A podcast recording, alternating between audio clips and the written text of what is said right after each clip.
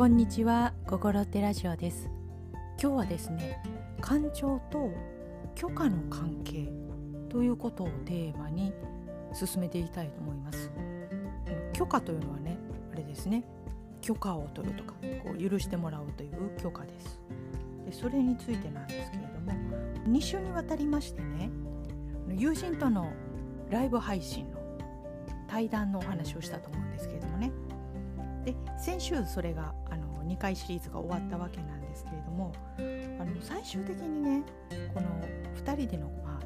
今までの20年間の関係ですねその中で、まあ、私がこの友人にサポートしてもらったと思うのはこの感情を感じる許可ということだったのではないかというところにね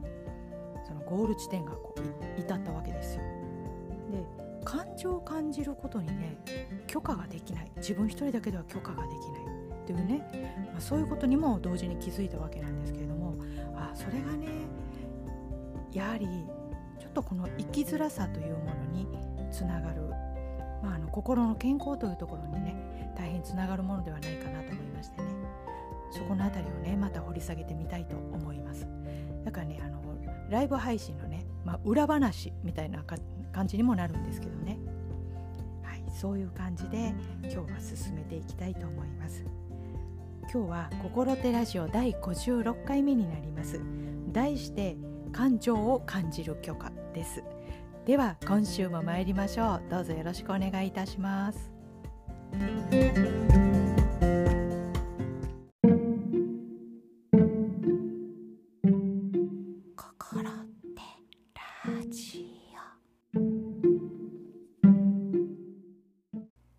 それでは今日のテーマ感情を感じる許可ということで進めていきたいと思います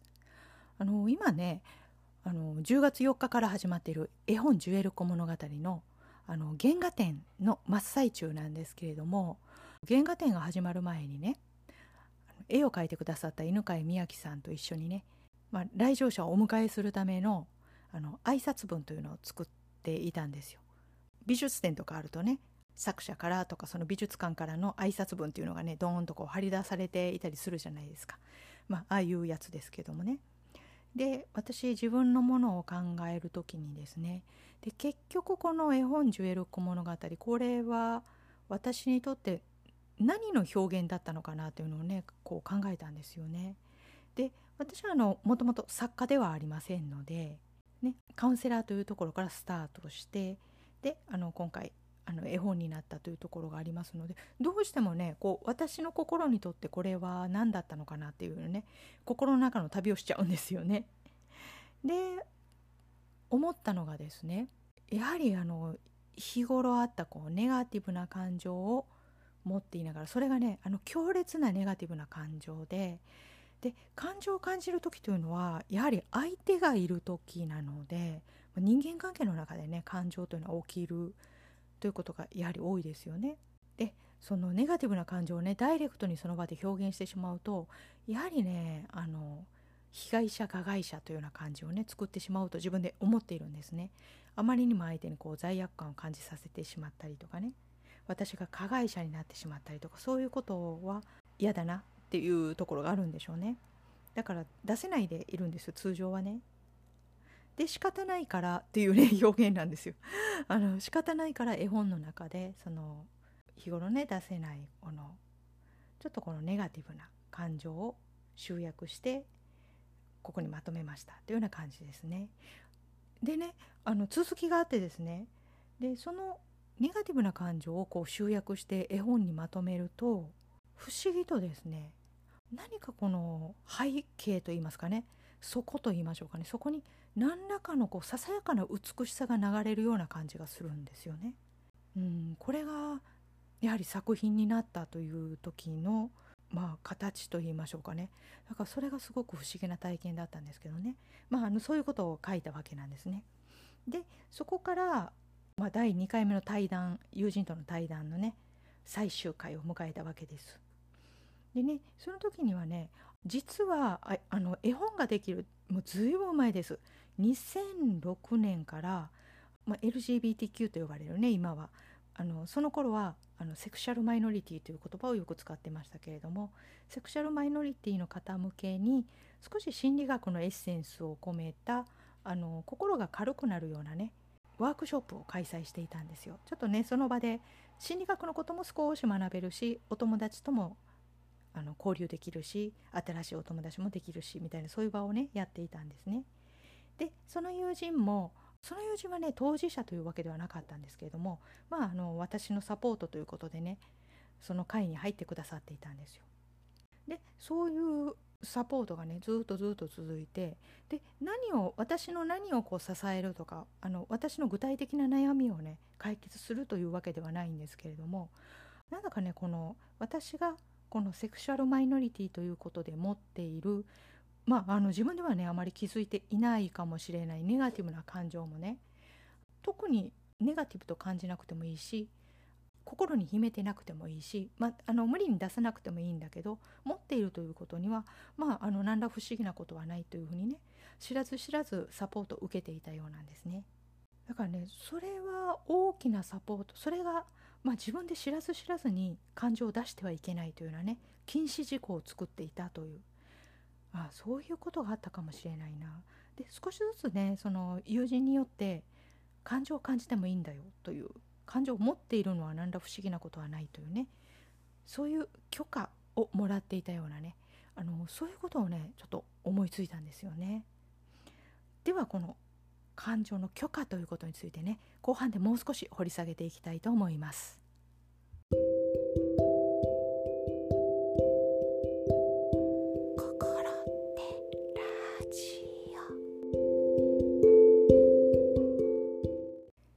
それではテーマの後半続けていきたいと思います。では感情の許可出しというところでねあの友人が私に、まあ、感情を感じる感情を持っていることは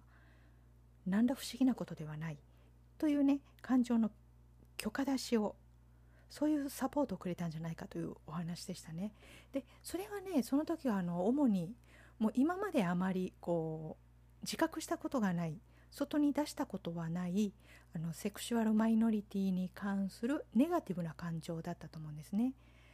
例えばですねあの特に何が困ったということはねあの私はありがたいことになかったんですけれどもやっぱりねあの仲のいい人に突然それを打ち明けた時にもう当たり前ですよ当たり前の反応なんですけどもねあのちょっとびっくりしちゃうじゃないですか。でびっくりされた時にねで私はあ悪いことしたなっていう感じでね罪悪感が湧くんですねあの罪悪感を感じやすいたちだということはねあの今まで心手ラジオでお話ししてきたと思うんですけどね何かあの知り合いに異変があったら全部私のせいだと思ってしまう。まあ、びっくりするぐらいでねあの別に死にはしないので あまり気に病むことはないんですけどもそういうふうに思っちゃうんですよね自分の持っているものがあまりにも重くて大きいものと思いすぎてしまうので人に打ち明けた時にねやはりあのこうびっくりさせてしまったりとか悩ませてしまったりしないだろうかという心配がまあきっとあったんでしょうね。だからそういうことで、まあ、あの自分のこの性質というのはひょっとしたら、うん、何かねこう自分の存在自体がねあまりちょっといいものではないかもしれないというようなねそういったネガティブな感情は持っていたと思うんですよね。でそこから続きがあってですねでそのまあ、当事者の人へのサポートの会が、まあ、だいぶ続きましてであのありがたいことに私はそこでねあのパートナーを見つけましてね はいあのまあ現パートナーなんですけどねいやあののろけを言いたいということじゃないんですよ。そういうことではなくね。でそこで出会ったパートナーと、まあ、あの関係を育みましてでカナダのバンクーバーでね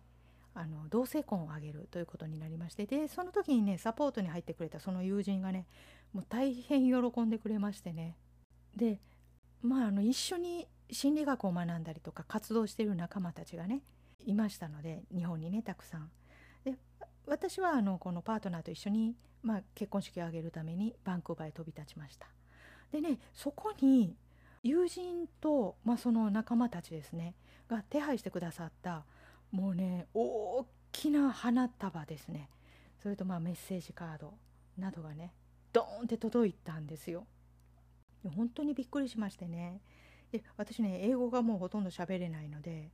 でしかもねちょっとね背伸びしていいホテル取ったんですよ現地のね。バカですね。でまあ一緒に一度のことなんでって言ってね。でまああのお金もちょっと乏しくなってね。で言葉も全然通じないしね。ものすごくね心細くって。でその時にねこの日本の香りがするそのもう本当に親しい感じのね親しい感じがするこの日本の香りが送られてきてですね本当に心が慰められたというかねあの心強く感じたんですよね。で本当に自分って幸せだなと思ってねでもちろんあの結婚式を挙げれることもね幸せだしということでもうその時はねもう本当に紛れもない幸福感ですよねもう何も入る隙間がない幸福感をもう余すことなくこの感じたわけなんですよね。というのをね対談中にこう感じていたんですよ。でねあのやはりネガティブな感情を持っていてもいいんだよというサポートを長くもらったことによってで幸福感というものもねもう本当に遠慮せず持っていいんだよというねこの許可出しですね幸福感の感情を感じる許可出しこれのね許可のサポートというのがね大変大きかったんじゃないかなと思います。でそれが、まあ、本当にね「ジュエル物語」のお話が出来上がるもうずっと前だったのでそのサポートがなければやはり「ジュエル物語」という作品につながらなかったとね思うんですよね。でそれもねもう本当にこう回り回ってなんですけれどもまあその今回のねあの原画展の挨拶文を書きながらまあそういうこともあったなそのサポートをもらったなこの許可っていうものがあったためにこの私にこの感情をね表現するという、まあ、こういう術ができた。そして作品に結びついたというねそこに思い至ったんですね。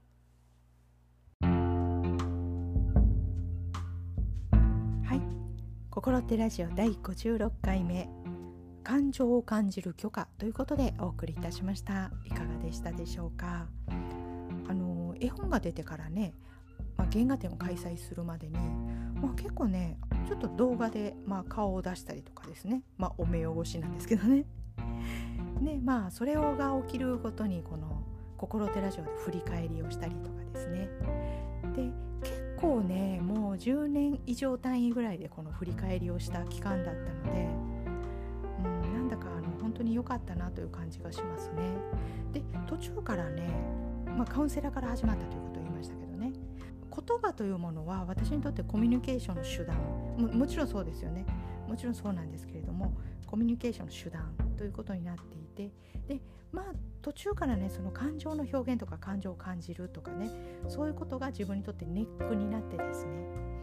でそこであの大きな痛み心の痛みが発生してで途中からですね言葉をこの文芸という方面で表現したいというふうにね移行していったというねその流れがねちょっとあの明らかになったというねこの期間だったんですよね。だからあの文芸になるということは作品になる、まあ、芸術作品、まあ、あわよくばねになるということなので被害者を作らない加害者を作らないというねまあ、罪悪感っていうところにすごくあの問題を持っている私ですね課題を持っている私としてはあの、まあ、作品にするというのはねとてもいいのだと思います。とはいえねあの日常で感じる人間関係の中でのこのいろんな感情なのでね、まあ、表現せずにはいられないというところなので、まあ、なるべく本当にねこの読むに耐える見るに耐えるそして見てて楽しいという感じでね表現できればいいなとは思っているんですけどもねでまあこの「心手ラジオ」はどちらかというとこう垂れ流しのようにね なっているんですけどもねまああの少しでも皆さんにねちょっとあのリアルな心の動きを感じて楽しんでいただければなとは思っています。であのその原画展なんですけれどもね大阪の天満橋ギャラリー100というところで開催中です。で10月10日3連休の最後月曜日祝日まで開催しておりますのであのぜひどこかで遊びに来ていただければと思います。890の3連休はねあの絵を描いてくださった犬飼宮城さんも私もあの2人ともあのおりますのであの会いに来ていただければと思います。では「心手ラジオ」では引き続きお便りを募集しております。ご質問ご感想どのようなことでも結構ですのでメールでお送りいただければと思います。では来週金曜日また心ってラジオでお会いできればと思います。心って浜田亜希でした。本日もありがとうございました。ごきげんよう。